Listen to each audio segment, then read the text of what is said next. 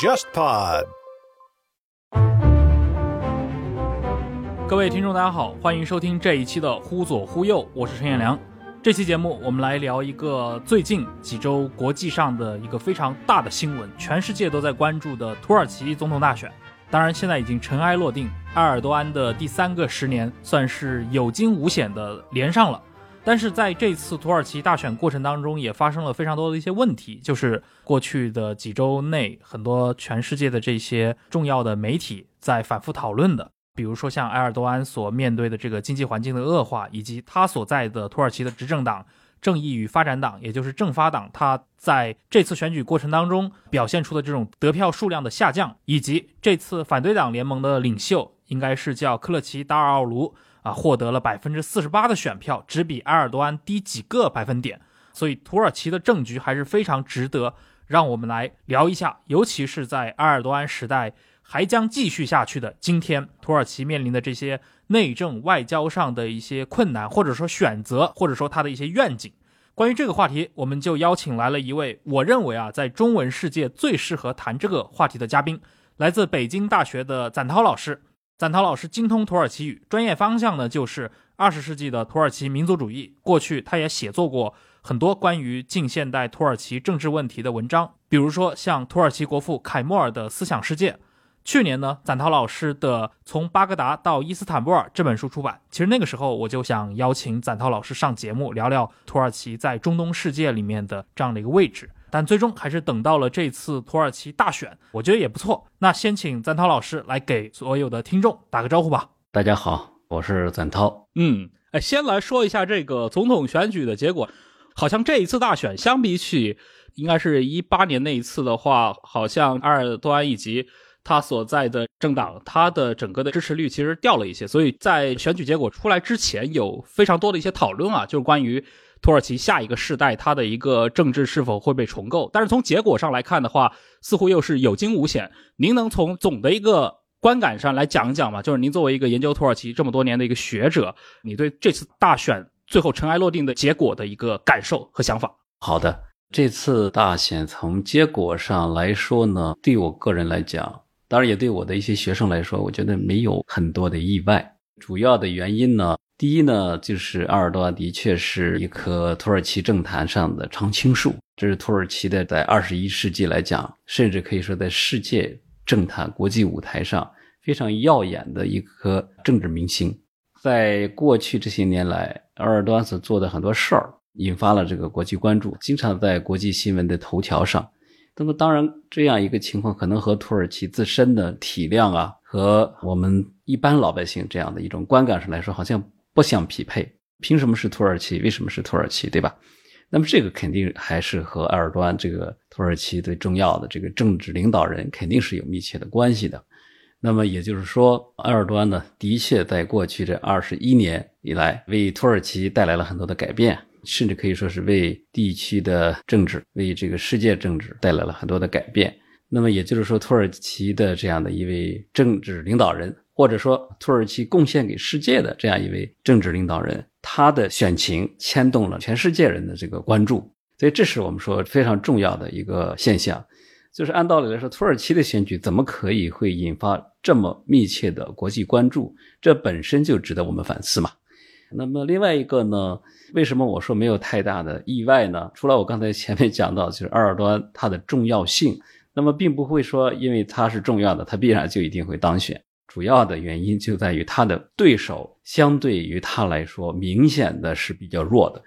那么，当然大家会关注到土耳其在这个选举过程当中，双方的选票得票率是比较接近的。但实际上，在历史上啊，过去就算是埃尔多安自己来讲，他的得票率就是这个数啊，他没有比这个高出很多过，五十一、五十二、五十三，就是多一点，就是这样的一个数字。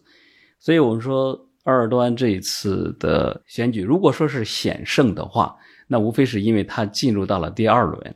可是当他进入到第二轮的时候，我所知道、所看到的所有的信息，包括我们都判断土耳其的选举不用再看了，埃尔多安已经稳赢了，没有什么那么多的悬念。这次比较显的就是前边两个原因吧。政治上来说呢，反对派空前团结，而且选出来的反对派的代表人物。无论是克勒斯尔奥路，还是很多陪跑的副总统，尤其是那些陪跑的副总统，其实让我们当时稍微有点紧张，因为觉得他们还是比克勒斯尔奥路可能更有潜力。所以他们当时那个团队的配备吧，应该算是是很强大的一个阵容。那么另外一点就是一直在谈的土耳其的经济形势吧，国内的民生的情况、汇率啊、通货膨胀啊这些问题，让人们觉得很担心，说这个土耳其人都快过不下去了。当然，是不是真的快过不下去了，这个再说啊。但是从外界的观感似乎是这个样子的。一个这么重要的领导人，把土耳其的经济。搞成这个样子，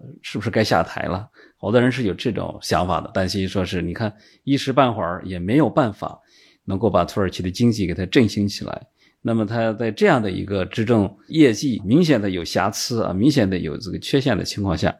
他在寻求连任，是不是他胜选的概率会很低啊？最初的时候大家是有这种想法的。那么这几个因素匹配起来来看呢，那么在第一轮选举里边。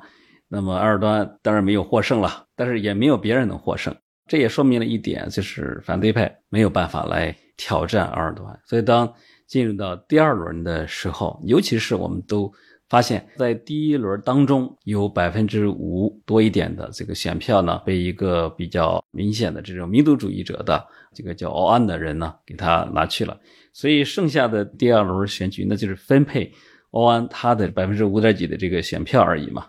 但是为什么我们说当时说比较稳了呢？很简单呀，欧安既然是一个在民族主义立场上比较强硬的人，那你看埃尔多安的反对派，他们是和库尔德人的政党联合的，所以也导致他们不可能或者说很难在民族主义，尤其是对待库尔德人的这个问题上啊，表现出更加强硬的立场，这是对他的一个在联盟阵营的吧，他的一个先天性的缺陷。埃尔多安这些年来，在过去的与土耳其库尔德工人党和解进程结束以后，埃尔多安实际上长期采取的是一种针对库尔德人的政治势力比较强硬的一个措施。那么这个措施呢，当然甚至还引发了外界的一些西方的一些批评。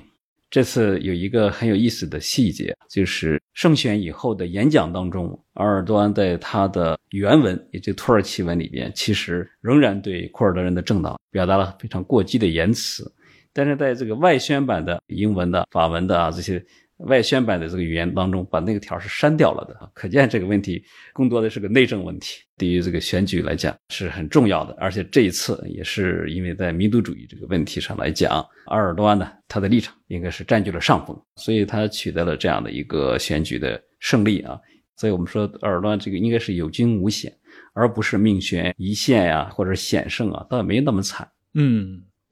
就刚咱老师的介绍里面，其实像埃尔多安，包括他所在的正义与发展党、政法党，似乎听起来他的基本盘还是相对来说比较稳固的。包括我们看土耳其整个的一个选情的地图，好像也有一点就是按区域进行一个不同的政党划分。这个是我不知道啊，这因为图表可能会有欺骗性。就是我们看到的那种，比如说黑海沿线的这样的一些颜色和这个土耳其内陆，土耳其真实的这个政治态势真的是这样，已经呈现出一种以地域来划分不同阵营的这样的一个现象了吗？没有那么明显，就是在反对埃尔多安的地方呢，也有支持他的，在这个地图里，那么赢者通吃嘛，所以就没有体现出来，因为他要用这种非常鲜明的颜色来表示出这种对立感，其实倒没有那么严重。大家不要忘了一点，其实，在像土耳其最大的城市伊斯坦布尔，也还是有很多人支持埃尔多安的。不要忘了，埃尔多安当年在政治上的起家，就是在九十年代的时候做伊斯坦布尔的市长，而且做的非常的好，非常的得人心，所以他才有可能在二十一世纪之初刚刚组建一个新的政党，就在二零零二年就赢得了选举。不能忘了这一点。是的。而且在这次大选当中，很重要的一个新闻，当时首轮选举的时候，好像是包括埃尔多安的这个老家，就是伊斯坦布尔这些大城市，其实当时都有点倒向这个反对派，就是克勒奇达尔奥卢的这个阵营。当时这个也是引发了非常多的人讨论的一点。但是从您的视角来看的话，是不是其实外界也夸大了这部分新闻的重要性？我想一个呢，当然可能和一九年有一次地方选举嘛，那次呢是对正义发展党的一个很大的考验。但是大家要知道，对于政党的这个考验和对于政治领导人还不能完全一样。也就是说，人们或许已经对正义与发展党这个党本身呢有一些失望了。但是在选择领导人，我们知道他选的是个人，他不是选择他的党。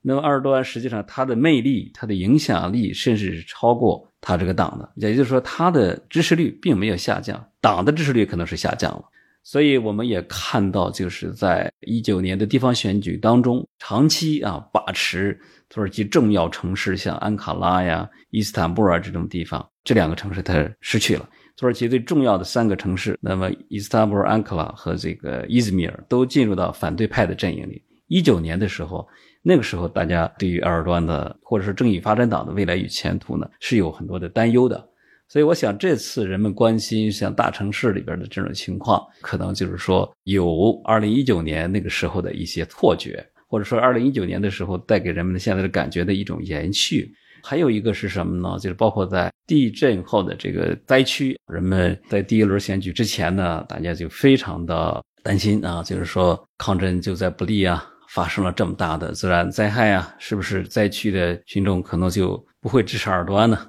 有没有发生这种情况呢？啊，有发生了一点点，但是在受地震灾害影响的那十个省里边，大概有六七个还是支持二段的，占了主流的。所以我想不能以地区来论，尤其是在总统选举这个方面啊，不能以地区来论。了解，张老师你也介绍过了，这次选举的一大特点啊，当然就是第一轮引起外界这么多的讨论。的很重要的一点就是，今年土耳其国内的反对派空前团结，既有这样族群的，也有代表不同的利益阶层的这样的一些不同的反对派，都共同凝聚在一起。那能简单向比如说国内的对土耳其国内政治不是特别熟悉的一些中文听众，简单介绍一下吗？就是埃尔多安以及他所在的这个政法党，他所代表的这个阵营，他的一个基本的政策方向是一个什么样子，以及他的反对派们是什么样的一个情况？可以。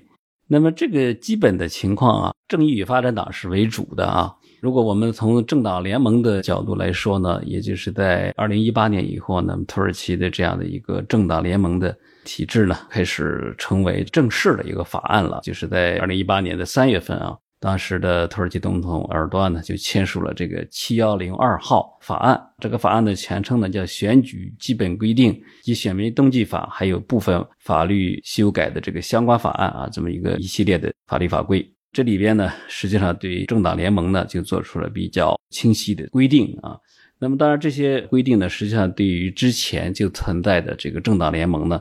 应该来说是一个非常重要的确立。之前呢，可能是临时的、松散性的，那么这个政党联盟这个制度呢，当然就在这之后呢，就变得越来越正式了。产生的这样的一个结果呢，就是土耳其开始形成两大政党联盟啊，也就是所谓的共和联盟与所谓的这个民族联盟。在土耳其里，第一个叫 Cumhur İttifakı 啊，另外一个叫 Millet İttifakı。共和联盟当然就是我们说这个。正义发展党和民族行动党，他们为了选举而组成的这样的一个，甚至可以说是第一个政党联盟。那么，当然，他开始的目标是赢得当时的一八年的这个选举，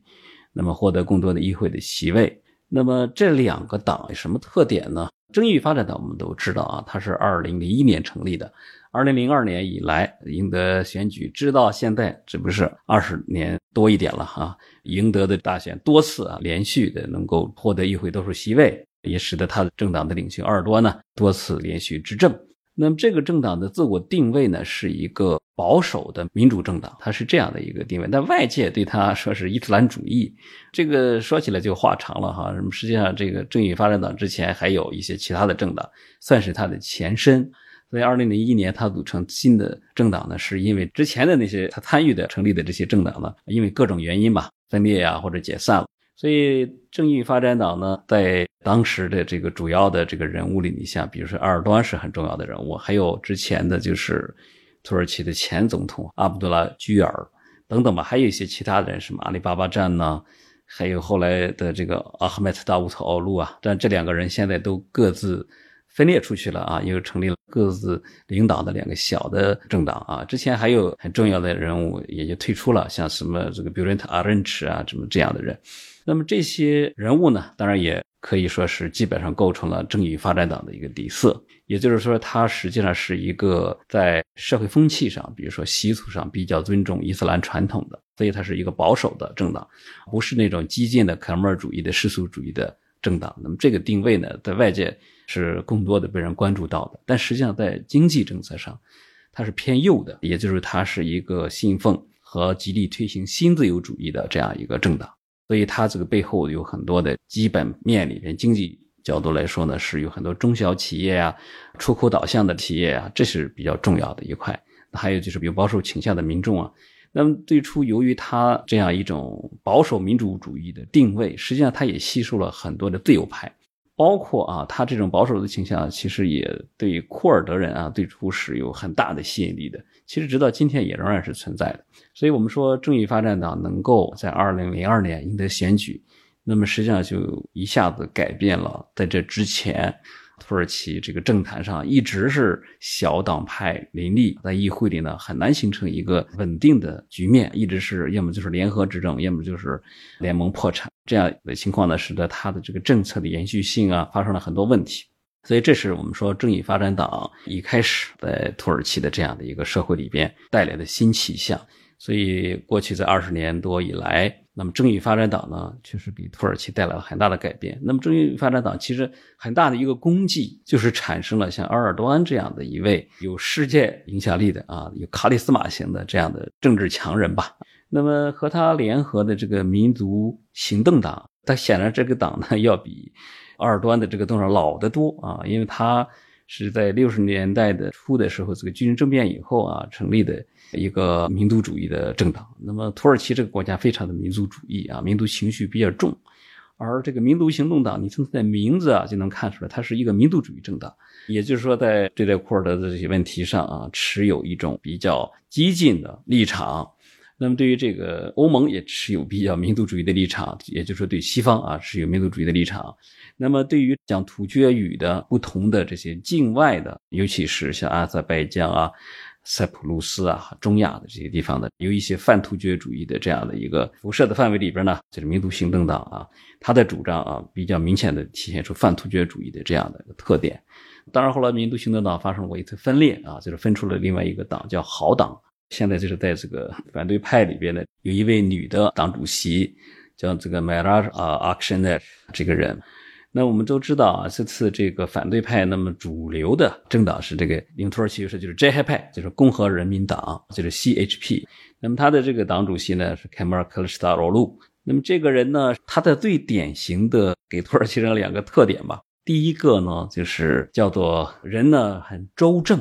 也就是说呢没什么瑕疵。但是呢，也没什么性格，是一个呃温文尔雅的人。因为这个之前啊，政治斗争的过程当中，嗯，在之前的这些派的这个领导人呢，因为丑闻吧被拿下了，所以他们其实很担心再出现为人所不知的有丑闻的政治领袖，伤害到党自身嘛。他们选出这个凯末尔克里斯塔奥路作为这个土耳其第一大反对党这个这些派的领导人啊，是有这么一个平稳的这个考虑的。这是他的第一个给人的印象。第二个呢，他经常被人形象的称为叫土板甘地啊，就是其实他长得和印度的过去的这个呃领导人甘地是很像的啊，也就是说他的外形上会被人拿出来和这个甘地做比较啊。那么这是这么一个人，但是实际上这个政党呢，应该是从土耳其共和国的角度来说是最古老的政党了，因为它是建国党啊，也就是说这是土耳其国父凯末尔。领导成立的共和人民党嘛，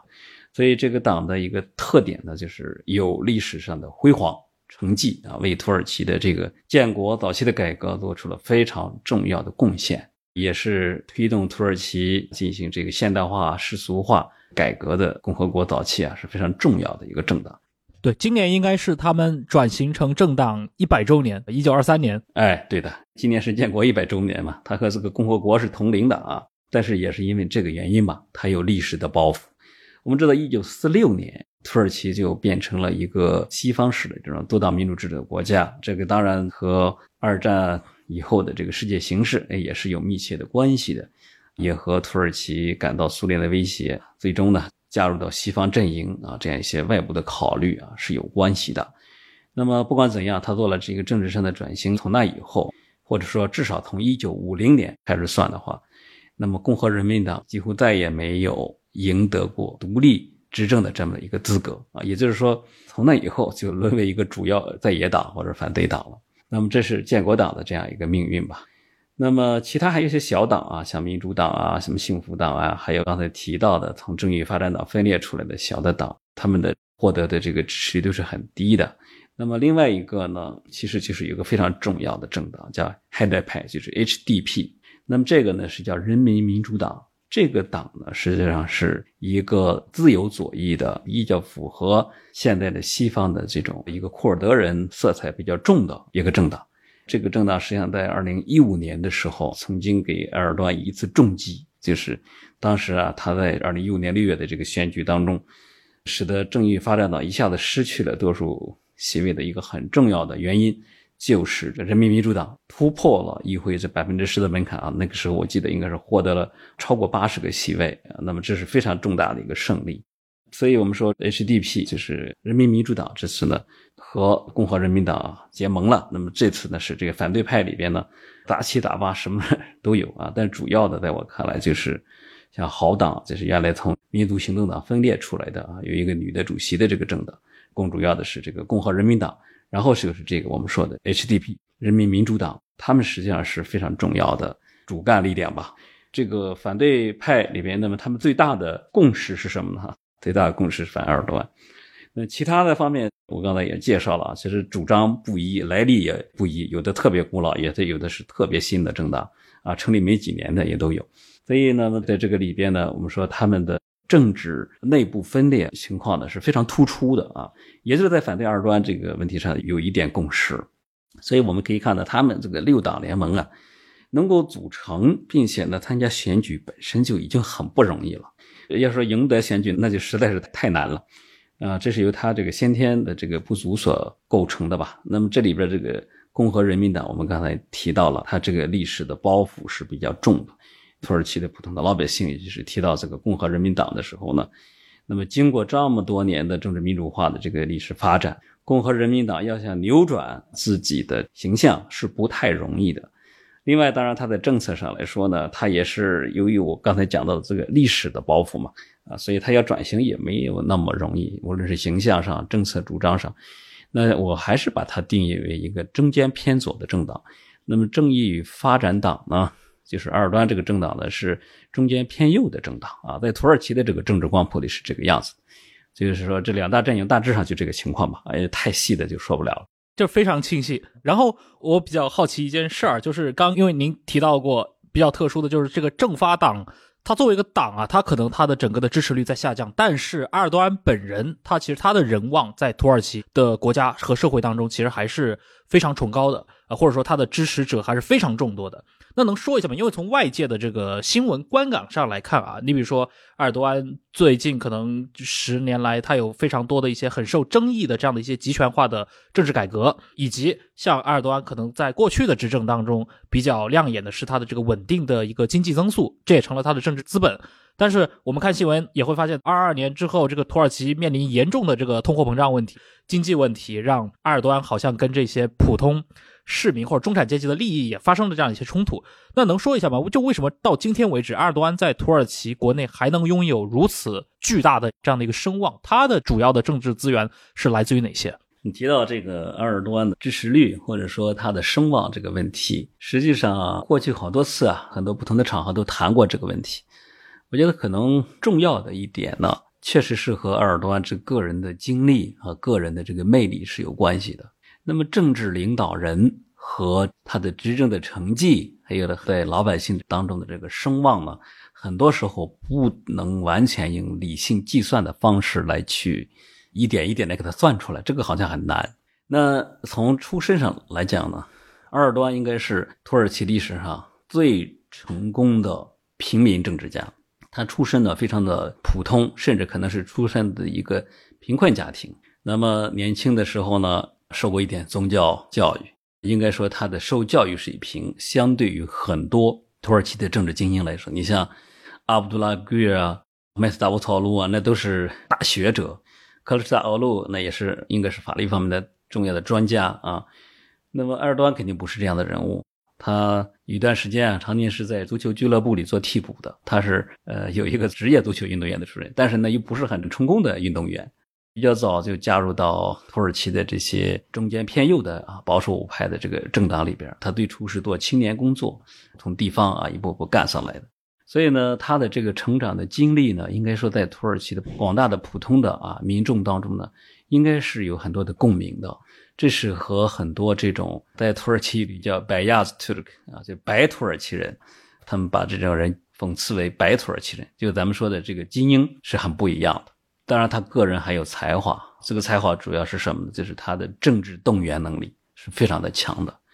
埃尔多安虽然并不是一个学识很高的人，但是呢，他的演讲的能力和水平，那么在土耳其可以说无出其右者，这是埃尔多安非常独特的一个能力。那么，因为在这种西式的民主国家里边，那么他作为一个政治的领导人，确实需要这样的才能。另外一个呢，他也有手段。那么我们都知道很多事情，你比如说最典型的，二零一六年这个发生了未遂军人政变，那么埃尔多安在一个非常危机的时刻，成功的处理和度过了这个危机，那这当然是非常非常不容易的。那么这个呢，对于民众来讲呢，这些呢都是英雄的举动啊，所以埃尔多安呢经常会做一些英雄的举动啊，从而获得老百姓的支持。那么举几个例子啊，除了这个一六年军人政变，其实之前像二零零九年在达沃斯论坛上啊，埃尔多安那次非常重要的表演，就是严厉的斥责现在应该是已故的以色列的这个前应该是总统啊，这个佩雷斯，并且呢，当时是拂袖而去。那么这个事情是他在全世界的穆斯林的这个民众当中，尤其是在土耳其的民众当中，获得了非常高的声望。埃尔多安呢，在当时就被称为这个卡格拉曼啊，这个是土耳其，所以叫英雄，欢迎他。当时从达沃斯回来。那么，二零一五年十一月啊，土耳其击落了俄罗斯战机，这个事情在当时呢，国际形势上来说是非常非常紧张的。当然，后来和普京和好了，但是我们要回顾一下这个历史来看，大概从二零一五年十一月到二零一六年的上半年，有半年的时间。埃尔多安和普京恶言相向，实际上都是埃尔多安是毫不示弱啊，在面对战斗民族俄罗斯人的时候，土耳其人啊表现的更有这个战斗力，更强硬。埃尔多安他个人的领袖魅力，实际上恰恰是在这一系列的危机时刻，以及他出身于平民的那种天然的亲民的身份，都是分不开的。那么，我想就是说，在一个这样的体制里边的一个政治家。他如果只靠政绩，可能还不一定能够赢得那么多人对他的支持，因为很多时候，呃，老百姓投票不完全是出于理性的计算的，就是出于单纯的个人的好恶。所以，埃尔多安很懂得利用这种民族主义的情绪。比如说，在历次的重要的选举之前，埃尔多安在对美国、在欧洲，尤其是一些有比较多的土耳其选民的这个欧洲国家，土耳其这个。经常做出一些羞辱或者说是大胆的举动，那么这个呢，当然会得到这些人的叫好。那么这个就是也是埃尔多安那个赢得民众这个心理的民族主义的操作。这个很可能也不一定是他理性计算的，很可能就是他个性的自然的这个放飞啊，这里就可以做到这样。他已经娴熟啊，使用这样的一些政治技巧。当然，我们说有很多的早期有很多的这个政绩。但是这个数据呢，和老百姓的这个生活感受，我认为还是要区分来看。这个经济增长很好的时候，其实主要正义发展党呢，有非常明显的平民主义的色彩，也就是说，它将比较多的经济增长啊带来的这个实惠呢，给了中下层民众。那么这是它的基本盘嘛？所以一般问说这个什么人支持二端和正义发展党啊？中下层民众，或者说受教育程度啊。相对比较低的阶层，那么这个埃尔多安在长期的执政的过程当中，正义与发展党最初就是靠做基层的工作做得比较好来赢得这个选举的。那么他这个群众工作的这个能力没有丧失，长期执政这么长时间以后，还是比较善于做这块工作，这也是维持住他的这个基本盘的一个很重要的方面。反而是共和人民党，我们刚才提到最主要的这个反对党。长期以来是精英主义的。他们其实从这个党建立的时候，其实好像就没有什么很成熟的基层在草根做这个群众工作的经验啊。这个和正义发展党是很不一样的。这些政党可都是从下往上啊，自下而上出来的。所以现在，那么到了咱们说的啊，过去这一年多以来啊，土耳其的经济形势啊、民生啊、通胀啊、汇率啊，这个问题很差。为什么人们还支持他呢？那我想，可能这个还要留待经济学家呀、社会学家去回答。我只能有一些现象性的观察，因为大家现在没有人能够很清晰的解释一下埃尔多安经济学为什么没破产。其中很重要的一块，你比如说。在这种危机发生的时候，那么政府还是可以做一些事情的，比如说不断的提高最低工资的标准啊，不断的涨工资啊，建立大量的深入社区的平价超市啊，来抵御这个通胀的影响啊，继续保持和增加对于这个普通老百姓的这个福利啊，那么这些是很重要的工作。当年土耳其的住房啊，现在当然房价很高。但是房价其实跟我们比起来还是差得远了。那么土耳其的房价那还是已经飞涨了啊，就是翻了一番多了。那我们先不必去看这个，实际上它的这个教育啊、医疗啊，那么这一块呢，实际上不光是全民普及，也包括医疗啊，也几乎都是免费的。所以我们说啊，就是它的这个民生工作越来越有某种福利国家的这个特点，尤其是对中下层民众比较友好。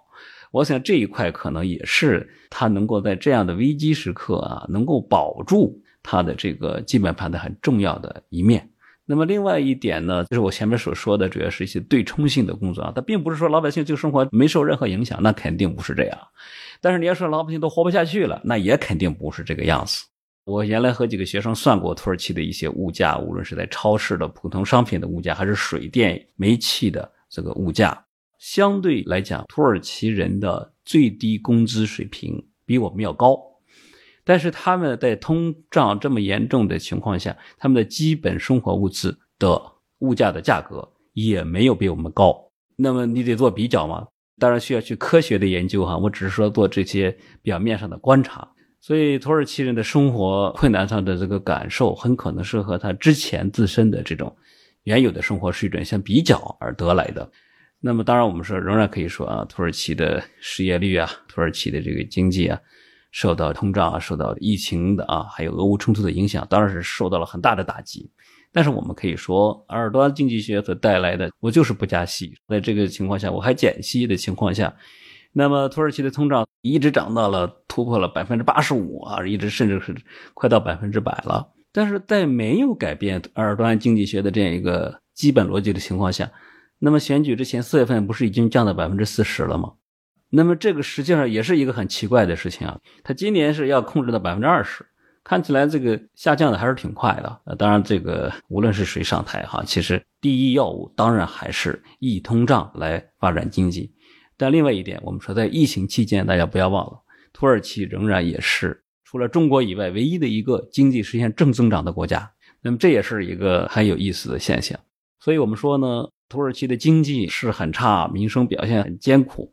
社会情绪也很严重啊，老百姓有很多的意见。但是，是不是真的到了必须通过换掉二端才能解决这个问题的时候？那这还是两说。最后一个因素就是，相对来讲，在土耳其的政坛没有对手，对手都太弱，所以大家没什么好的选择，也只能选二端。在这个情况下啊，当然我们都知道。可是大奥路相对于二段来说毫无个人魅力所言嘛。可是大奥路自己说：“那我这个选完了，我回家抱孙子了啊！”就是这样。所以我们说，那么二段为什么能够赢得这些民政的支持？当然，除了前面所说的这些，我们还不要忘了，土耳其是一个地缘政治大国，它的地理位置加上前些年所积攒的这个经济综合实力，那么又处在一个欧亚大陆的交界的这个十字路口上。所以呢，任何风吹草动，任何这个大的这样的一些结构性的变化，都会有土耳其参与其中的影子。但问题在于，土耳其好像没有很明显的失败，反而是取得了很多重大的外交胜利。那这也是埃尔多安在他的民众当中能够赢得好感的这样很重要的原因。你比如说，在这个俄乌冲突期间，全世界把的眼光，包括联合国，都把眼光盯到土耳其身上啊，希望他能调停的好。那而且在这个冲突的第一阶段，的确，土耳其呢做出了很多的努力，并且呢，让俄乌的外交代表啊能够在伊斯坦布尔会谈，并且呢还谈成了这个黑海粮食外运。那么这个当然，土耳其对世界的贡献，对于提高土耳其人的在世界上的这种啊民族自尊、自信、自豪，那还是有很大的帮助的。包括在难民危机问题上，那么土耳其长期啊是和欧洲针锋相对，要为自己的赢得利益。那也就是说，我土耳其为这个你欧洲。挡住这个一波一波的难民，做了很大的贡献。因为我在我境内收留了三四百万来自叙利亚的这个难民，在这个情况下，你欧洲面临所谓的这个难民移民的危机的时候，难道你不应该为土耳其付钱吗？所以欧洲也是在不断的付钱，希望不要再出现那么前些年所出现的那种一年上百万人突然涌入欧洲的这种情况。所以我们说这个过程当中，土耳其也是啊做到了不错。另外，在他国内的这些难民。处理的问题上来说啊，接受这么多的难民，虽然社会上有很多的这个意见啊，包括这次反对派也都是把说要把这个难民都赶回去啊，作为一个很重要的口号。但是我们说整体上来讲，土耳其在安置这么多难民的长期的这个过程当中呢，多次还是得到这个联合国的表扬的啊，认为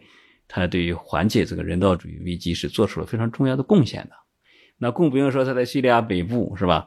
呃，最终。是划出了一块缓冲区，那么为自己建立了一块相对比较稳固，能够不断的去跨境打击他所认为的这种库尔德恐怖主义势力的这样的一个，最后建立了这么一个势力范围。说这当然也是这个土耳其人嘛，当然在埃尔多安的领导之下啊所做的非常突出的地缘政治上的一些成绩吧。我想综合上来看，那么埃尔多安的确是在很多个方面为这个土耳其呢争得了利益，争得了面子。也塑造了个人的这样的一种魅力领袖的形象啊，这是他获得长时间的比较高的支持率的原因。我想是应该是很多的。嗯，就刚张老师你介绍了埃尔多安他本人的一个克里斯玛的一个政治强人的一个作风啊，和他形成的一个魅力。我们无论是在中文的媒介，还是在一些比如说英文媒体、西方媒体上，其实看到的一个埃尔多安，大家经常讨论的一个点啊，在于。好像会用一些形容词啊来形容他的一些，比如说政治，尤其在内政方面的一个作为，比如说认为他在推行的是原教旨的一个伊斯兰主义，或者说他有非常强的一个去世俗化的这么一个倾向。但是我们如果去看埃尔多安本人的这个样的一个经历，包括您刚提到的啊，他从这个伊斯坦布尔崛起，然后是作为一个包括他所在的党，对吧，都是亲近这种新自由主义的这样的一个经济理念，这中间似乎又好像有一种错位，一种偏离。这是不是意味着这些媒体啊，其他的一些非土耳其世界或者非伊斯兰世界的这些语言的媒体，好像在放大埃尔多安带来的宗教化或者说社会割裂的那部分？就是我不知道，咱老师你是怎么看的？这可能是认识论上的误区，就是因为西方人来讨论一个他们不喜欢的穆斯林领袖的时候，那么他当然往往都会适应这种框架，而这种框架呢，如果是遥远的讲，那可以至少要追溯到十字军时代西方人所形成的一种特殊的啊。污名化伊斯兰世界的这样一种传统，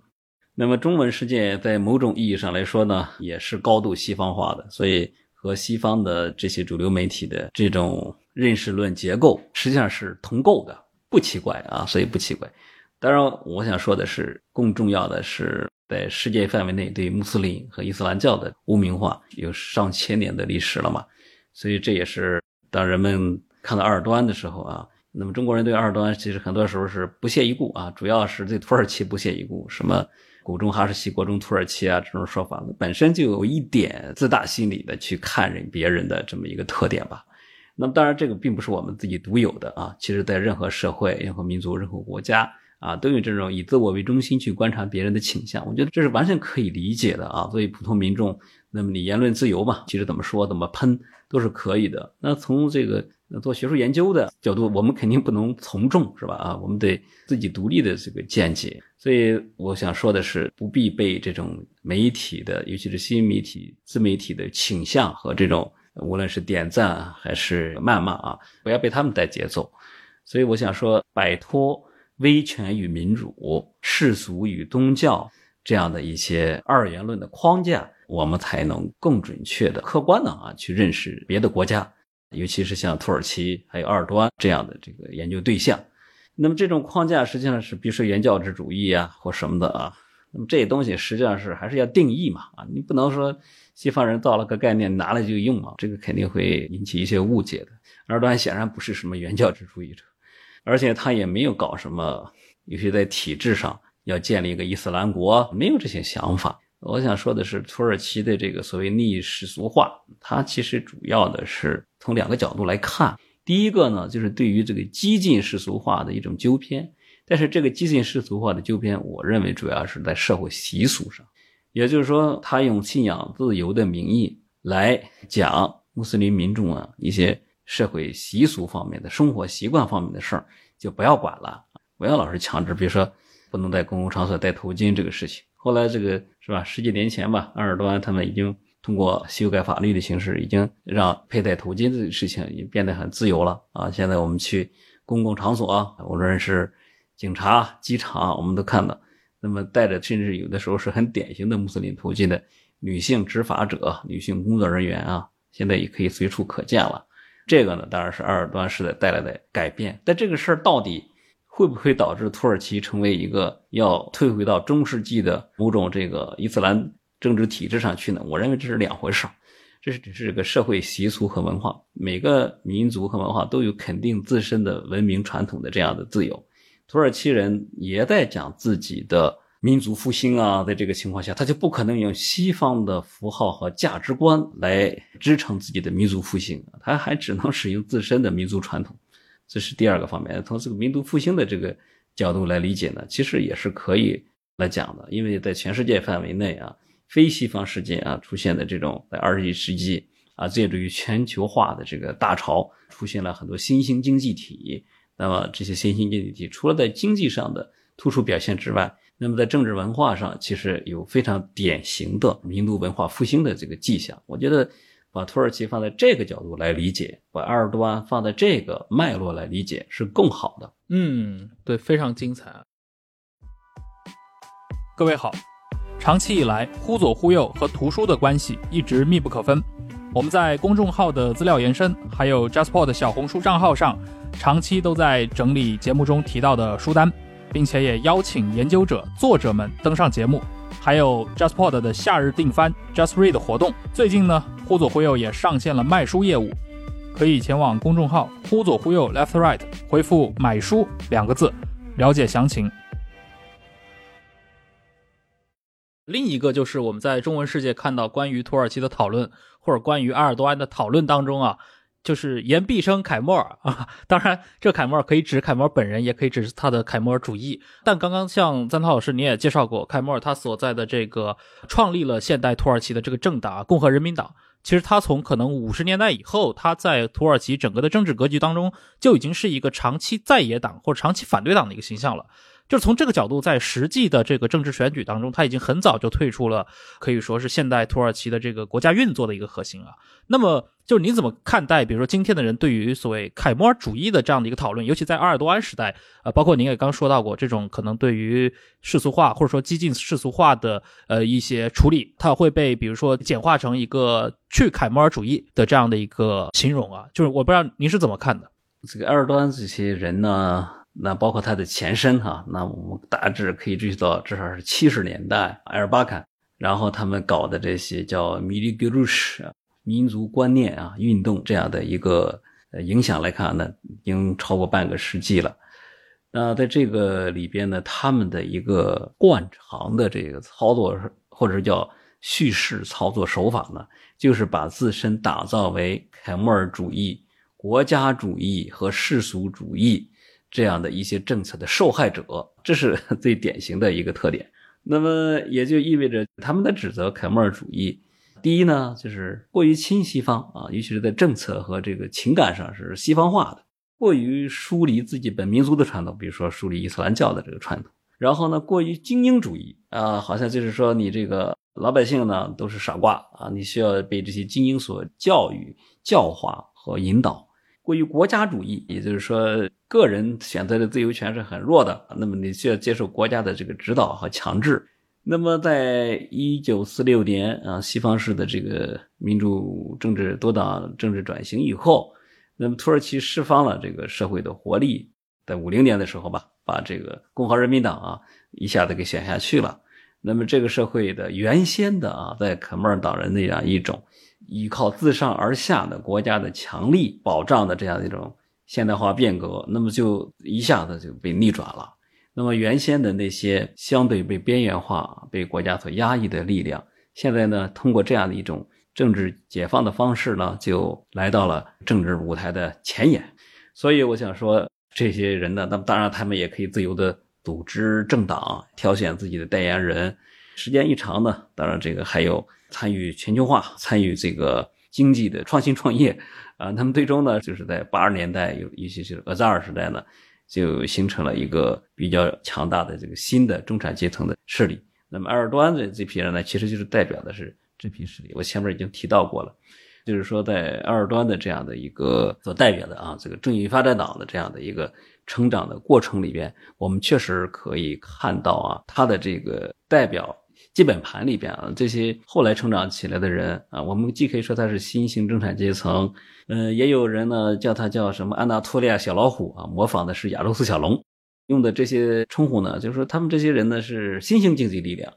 这个新兴经济力量呢，代表的是什么？就凯末尔党人这个时代呢，他的这个国家的这个主体，确确实实是国有的经济实体，国家垄断是比较明显的。那么这些呢是在这个国家垄断之外啊，所以我们现在就能明白为什么埃尔多安他们上台以后特别喜欢搞这个伊斯兰色彩或者保守主义色彩比较重的，外界称为伊斯兰主义政党的这些势力上台以后，他们怎么热衷于搞新自由主义？这和他们的这个国家的这个原有的经济结构是密切相关的。那么因此这批人呢，既是被压抑的群体。也算是被边缘化的群体。现在通过这样的一个社会经济的变动，那么在历史的这个过程中啊，他们成长成为新兴的这个经济力量。那么他也找到了像二端啊、政法党这样的政治代言人。所以呢，他们的这个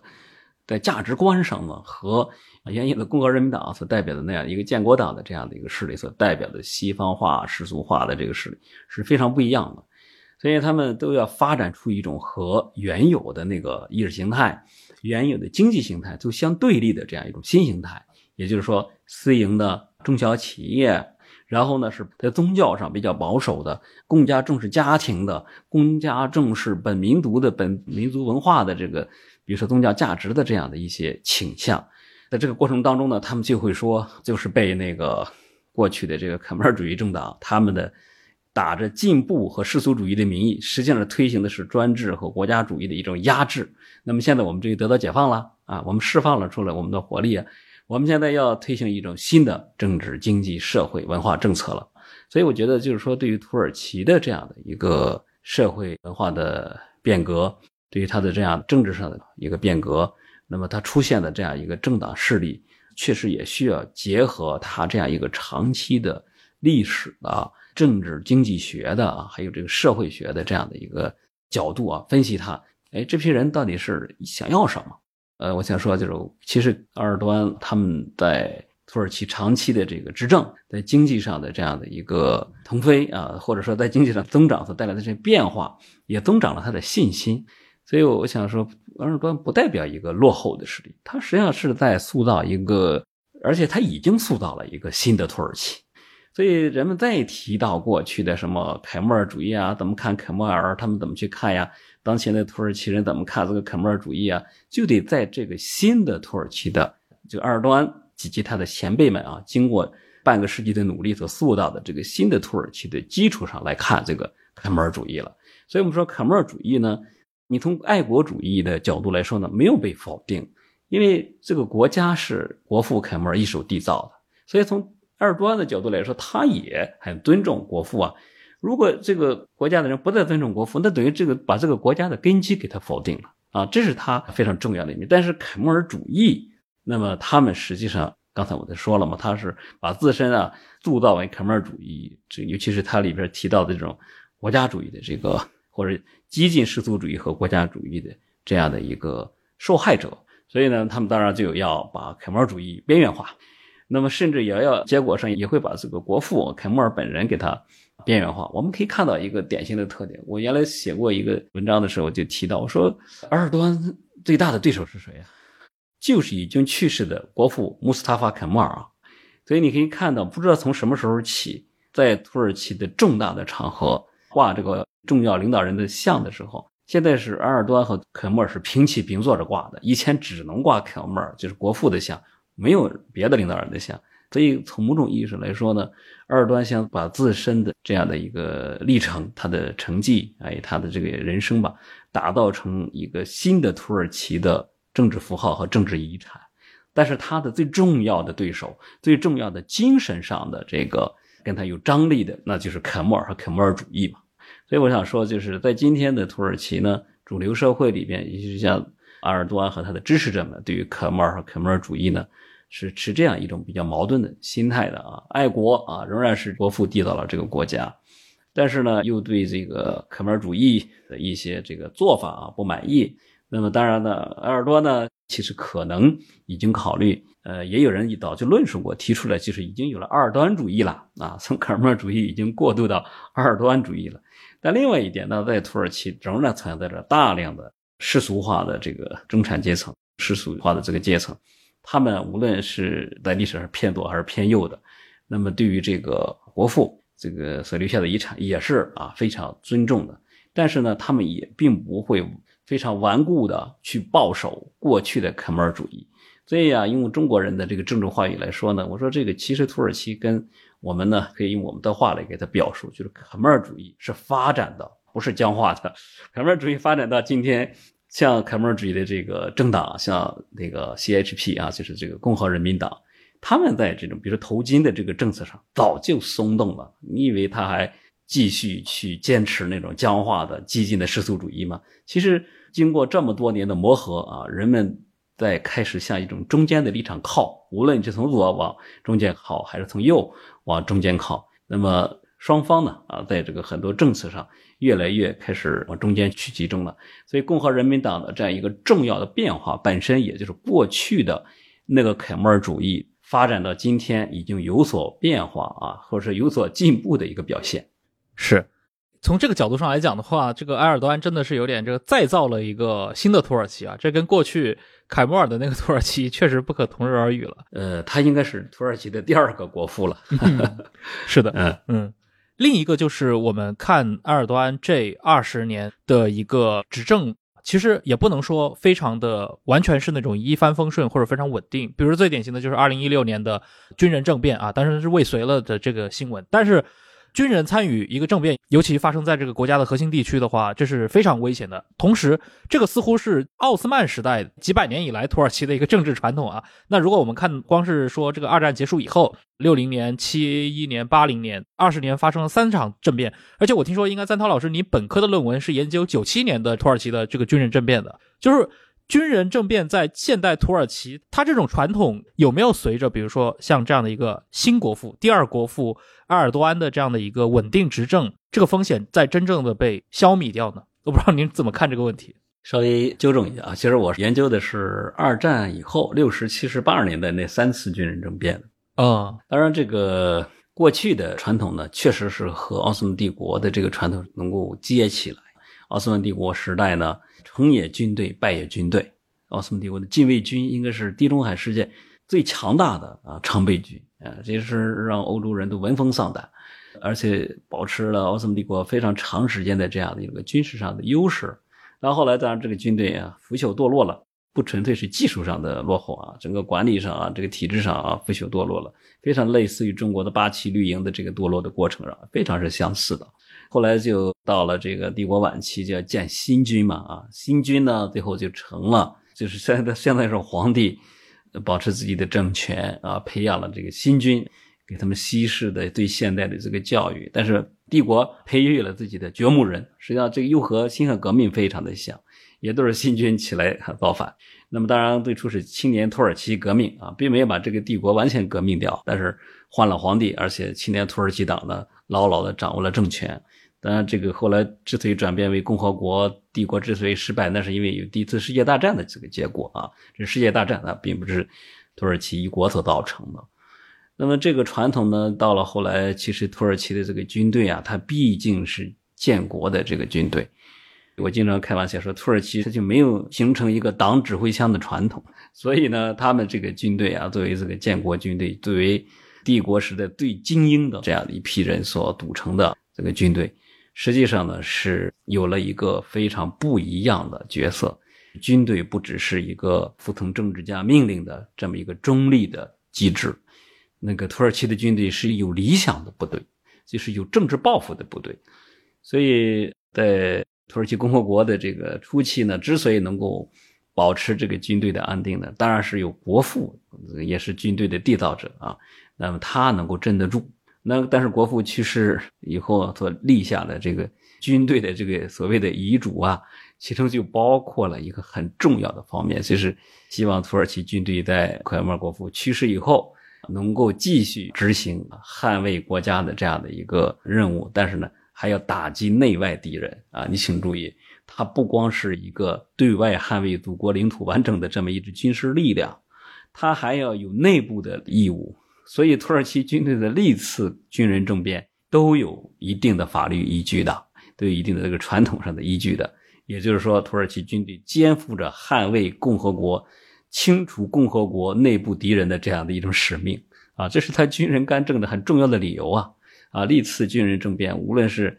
打击什么国外啊，因为是冷战时期嘛哈，共产主义的渗透和威胁，还是打击这种什么伊斯兰主义的力量，还是这个对这些无能的政治家在葬送土耳其的政治前途。那每次呢，军队出来干预呢，都有他的一大堆理由的。只有到了奥尔多安时代，也就在二零一三年，土耳其在奥尔多安的主导下，修改了军队的这个内部职责的法典，把他内部的对内的那一块任务从法典上给它删掉了。这才是真正的意味着，到二零一三年的时候，也就是距今十年前，奥尔多安实际上已经把土耳其改造为一个。不再是建立在或者说不断的要面对军人对于这个文官政府的威胁的这样一个新结构下的土耳其了。就在那个时候，之所以能够把这个法律修改过来，使军队仅具有对外这样的一个职能，那么这个是鄂尔多安在十年前就已经做到的。所以，我们说，二零一六年这个未遂军人政变啊能够被挫败，其实呢也还是并不令人觉得意外的，因为在二零一六年。未遂军人政变之前三年，鄂尔多安啊对于军队的改造已经完成了，或者说已经基本完成了。所以我们可以看到，二零一六年的军人政变，当然结果是失败了。另外一个，实际上你可以看到没有陆军的参与，呃，主要是空军发动的。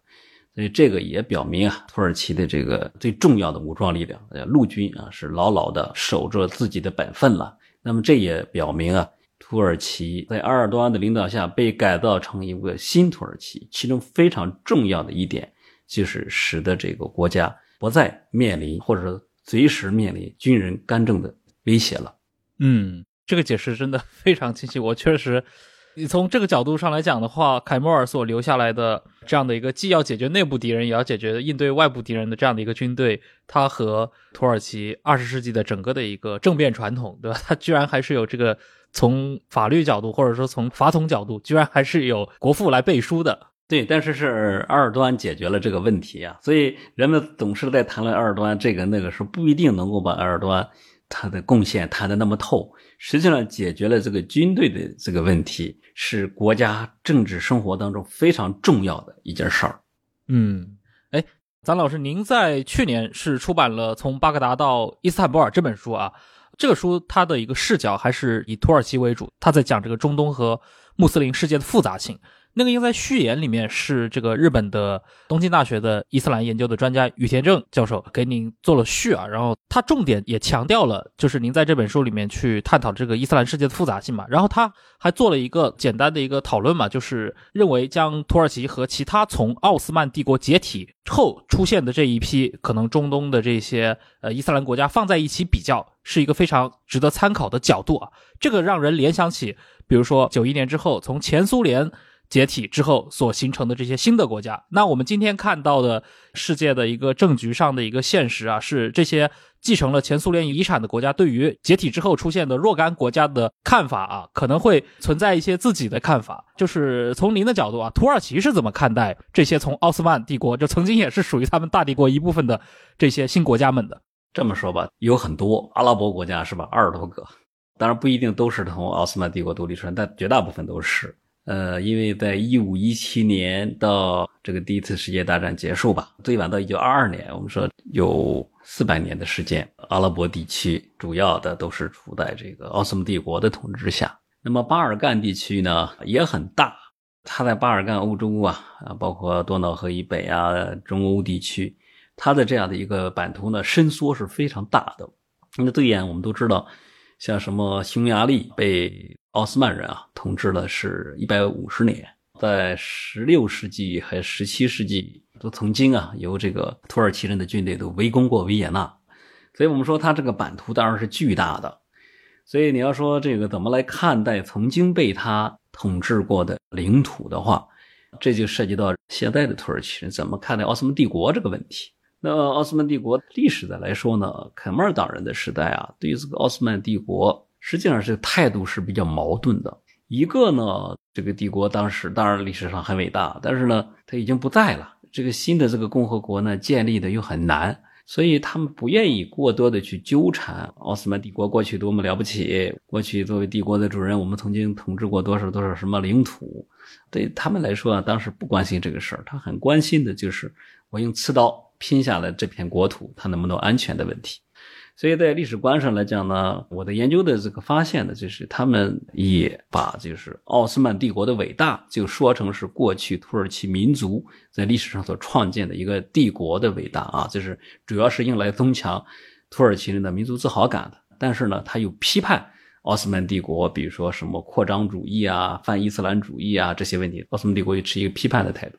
所以这种矛盾的心态是非常突出的。这样当然呢，也和新兴的新独立的土耳其共和国啊，作为一个弱国，需要去和周边的国家呢，原来也都很多是从奥斯曼帝国脱离出来的啊，有的就是和土耳其人打仗，打完了之后，或者外国干涉啊出来的这样的一些地区呢，他要保持这样的一个平等的关系，就不能过于在别人面前老强调过去土耳其人所建立的这个帝国多了不起，所以这是这样的一种心态。那么到了阿尔多安时代，当然这个并不完全是阿尔多安时代开始的哈。那么开始的这个时间应该比较早了。如果按照一般的官方的这个接受的这个叙事的话，就是一二九九年奥斯曼帝国算起的话，那么一九九九年啊，土耳其人还庆祝过奥斯曼帝国建国七百周年，所以可以看得出来啊，土耳其人对奥斯曼帝国的这样的一个历史有了我们说重新评价。那么近几年呢，无论是在电影还是电视。还是在其他的这个文化节目里边，那么关于奥斯曼帝国的节目呢是越来越多。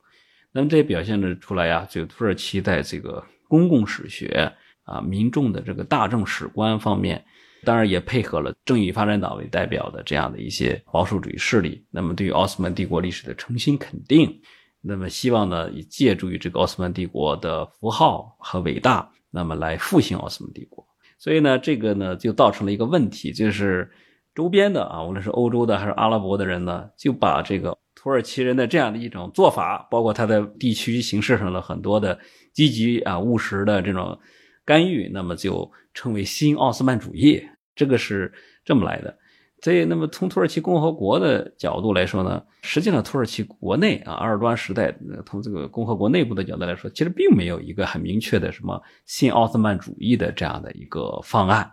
是外部对他的评价，而且因为大家都知道啊，周边这些国家对奥斯曼帝国的历史记忆，因为人家是经过斗争吧，脱离了奥斯曼帝国，建立了新兴的独立的民族国家，所以他对奥斯曼帝国的主体上的评价，他不可能是正面的，他肯定是负面的吧。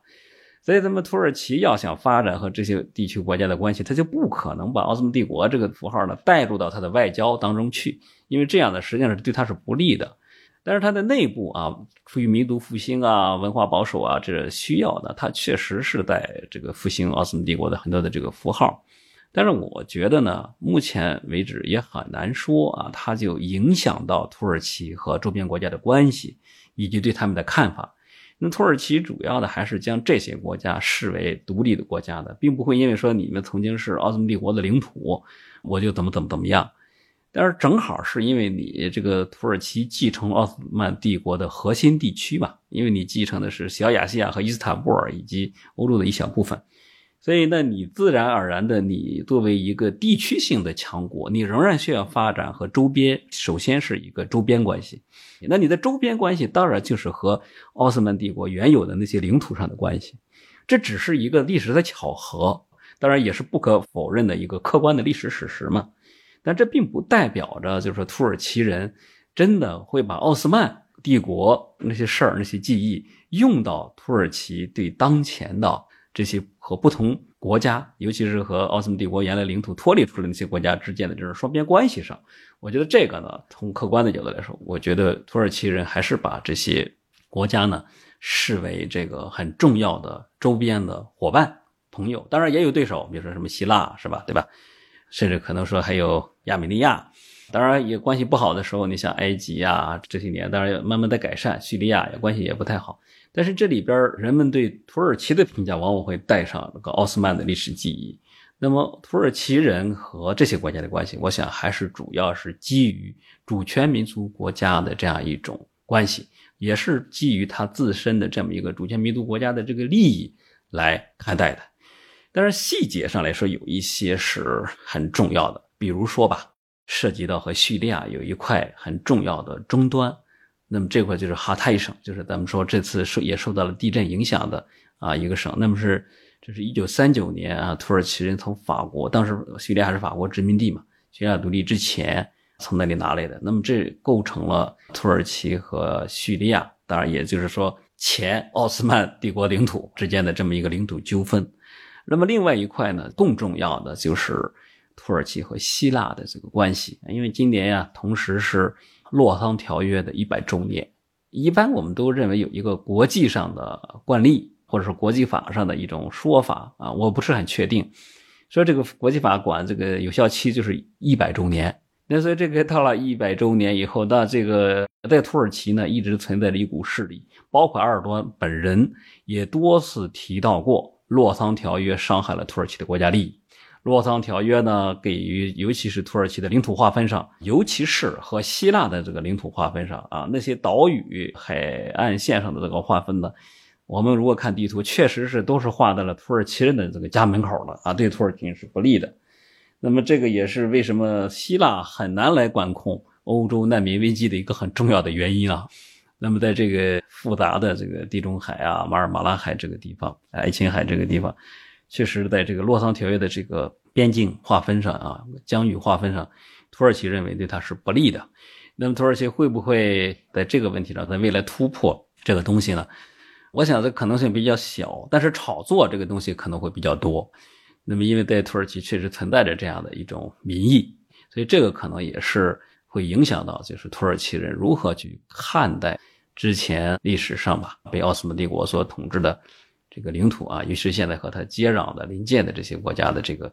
领土关系，那实际上主要还是看他们之间是不是存在着某种边界上的争议来定吧。是因为我看到那个《华尔街日报》报道啊，周日晚上应该是赢得大选之后，埃尔多安在安卡拉他的这个总统官邸里面对他的这个支持者是发表了演讲，然后在这个演讲里面，他提到了当时的那个下周一是。一四五三年，对吧？征服君士坦丁堡的当应该是多少年啊？五百七十周年的一个纪念日，这等于是把历史上的奥斯曼帝国的成就和这个现代土耳其真的是联系在了一起。嗯，这个是这样，就是说庆祝攻陷君士坦丁堡，每年都搞。今年当然赶上一个整数五百七，因为土耳其有一个六百周年的，我称之为土耳其梦，是吧？啊，六百周年的这个这个计划。那这个六百周年不是从现在算啊，是从这个一四五三加六百啊。就是到本世纪中叶啊，是吧？就是二零五三嘛。那当然没有像我们那个两个一百年那么具体啊。当然，至少表明土耳其人对征服君士坦丁堡。二零二零年七月份，把圣索菲亚这个博物馆，博物馆当然在某种意义上意味着是中立的啊，这么一个古建筑。以前当然历史上是大教堂了，也长期在奥斯曼帝国是作为清真寺的。三五年开始呢，土耳其当时应该。也是考虑到和西方在精神上缓解这种关系啊，把这个圣索菲亚改为了这个中立性质的博物馆。那么，二零二零年疫情期间啊，这个鄂尔多安主导下，亲自参与、亲自指挥、亲自诵读吧啊，诵读古兰经，参与了全程的这样的一个高调的啊，全世界直播的方式啊，把这个圣索菲亚博物馆又改为了清真寺。那么当然这次，因为我们知道圣索菲亚是东罗马甚至整个基督教世界非常看重的一个标志性的宗教建筑。那么这次呢，他正好在二十八号这个选举，二十九号啊，正好是赶上这样的一个五百七十周年，当然是一个很好的巧合。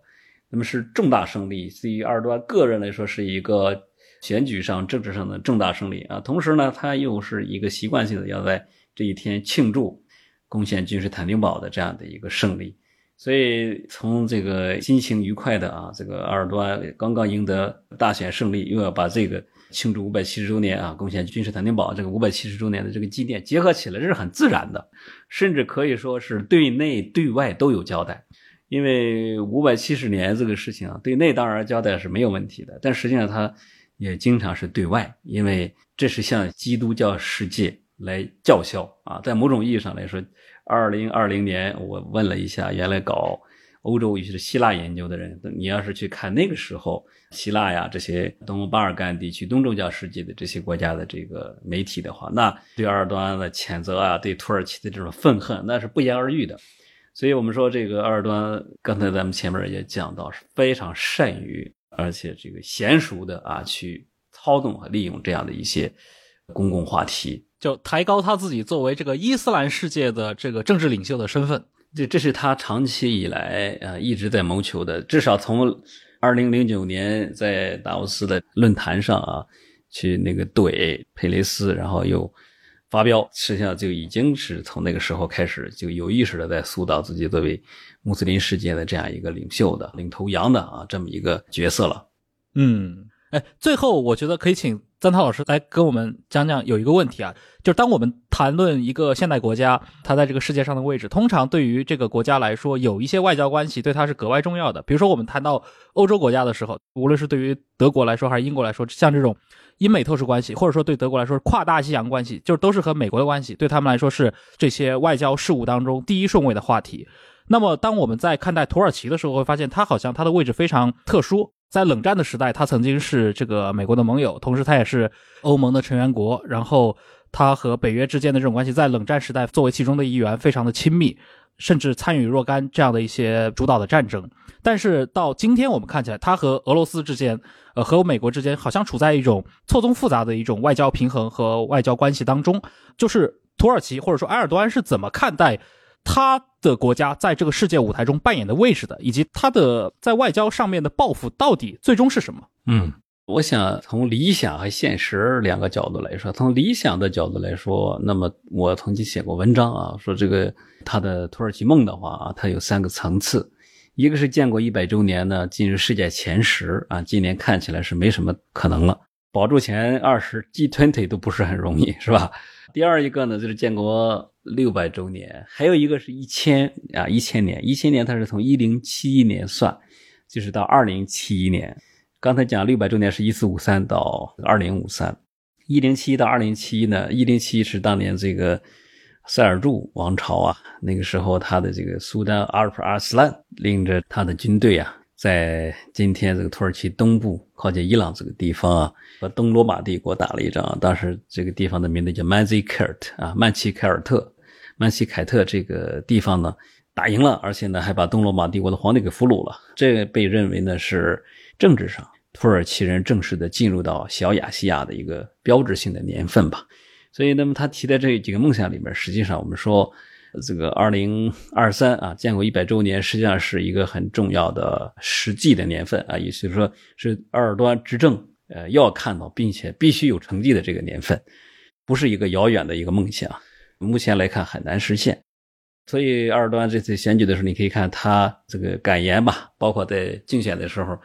他说的不是建国一百周年怎么着，是要开启下一个一百年，是吧？啊，他这个修辞有所变化，就是感谢人民又把这个开创下一个一百年的这个任务交给了我，是吧？啊，他是有这么样一个修辞上的这个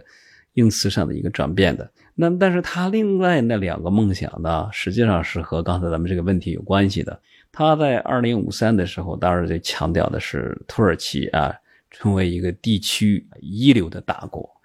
那么要达到就是奥斯曼时代的这样的一个水平，所以奥斯曼时代的是什么呢？其实没说，那他就这么就达到奥斯曼帝国时期的水平。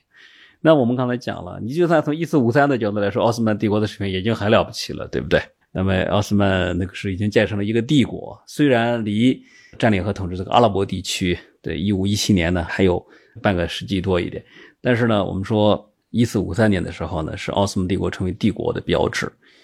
那么他已经统治和占领了小亚细亚和巴尔干很大的领土了，所以你要想达到奥斯曼帝国的水平，那当然从这个外交上来讲呢，就是呃用一个比较理性的话来讲呢，就是要在地区层面上成为一流的强国。那么奥斯曼帝国当时啊，真是没对手，那边东边伊朗啊都没有，还没崛起，北边的俄罗斯也没有崛起，欧洲这边啊没有构成什么威胁。所以，那么要是达到那个时候的水平，那土耳其应该渴望就是成为地区层面一流的强国。那么这个千年梦想呢，那当然这个当时他们说的就更模糊了。大致的意思就是说，希望啊老百姓这个能多生孩子啊，能够为这个土耳其生育这个千年一代，能够看到土耳其最强盛的时期。我记得有一个亲埃尔多安的媒体曾经就讲，说这个千年梦想啊，没有人把它说清楚。但应该我们已经达到奥斯曼帝国的水平了。那我们在千年梦想，不妨再往前走一步。那我们成为世界领袖也是可以畅想的，这样一个意思。所以，我们说埃尔多安到底对这个未来有什么设想？我想比较实际的啊，那么就是不断的提升和巩固他在地区层面上的这样强国的这个地位。但是呢，我们说啊，这叫心比天高。为什么呢？因为土耳其的这个综合国力，尤其是经济实力啊。今天我们可以看到，无论是疫情、俄乌冲突啊，全球的这样一个逆全球化的影响吧，对它冲击非常的大。可见呢，它这个体量相对较小，因此呢比较脆弱，它连进入前十的可能性都微乎其微了。那么，它要想成为一个强大的地区性的这个强国呢，它实际上没有这样一个强大的经济的综合实力作为支撑的话，那个就会是很难的。比较现实的啊，对于土耳其的这个定位来说呢，刚才我讲的这个能够维持它目前的一个地区性强国的这个地位，能够在经济上、啊民生上、国内秩序上能够啊稳定下来啊，能够有所改善，这就不错了。从大的环境上来说呢，继续去在美西方、北约、欧盟与东方啊，无论是俄罗斯啊，还是上海合作组织啊。啊，还是它的中东的这样的一些架构里面，保持一个东西方之间的啊，在多个机制之间的这样一个多元平衡。我想，这是它应该是一贯的做法。同时呢，会继续下去。虽然它不会脱离北约，但是它也不是一个听话的盟友。虽然它没有制裁俄罗斯，甚至和普京呢有很多的互动，但是呢。俄罗斯人和土耳其人也没有真正的把彼此当成真正的朋友，所以这也就意味着，就是说，那么土耳其人呢，只要他还能够维持住一个多元平衡的啊这样一个局面，那么他当然就可以争取到他最大的利益。这也就是他的这样的一个地缘政治强国和一个二流的经济国家的这样的一个命运。我觉得这个应该是可以说是比较清楚的。嗯。非常精彩啊！非常感谢赞涛老师，对吧？今天来到忽左忽右，给我们介绍了这么多啊，关于这个当代土耳其。当然，我们是就着土耳其这一次的大选啊，大选结果虽然也很难说让人意外，至少是一个机会，让呃赞涛老师在我们这个节目上来讲了讲他对于。今天的土耳其以及近代以来的整个的土耳其的一个内部的发生的变化，这个视角我觉得对于中国的听众来说还是非常珍贵的。呃，尤其它和我们所通常在无论是通过微信的渠道还是社交媒体渠道看到的那些对于土耳其的描绘。呃，这个当中其实是有非常多的一些信息颗粒度的差异，这些差异会其实导致我们对世界的其他地方形成非常多的一些刻板印象，或者说一些其实并不准确的一些看法啊，所以我觉得这也是咱们就请像咱老师这样的嘉宾上节目的一个意义了。好，非常感谢咱老师的时间，也感谢各位的收听，那我们下期再见，拜拜。好，再见啊。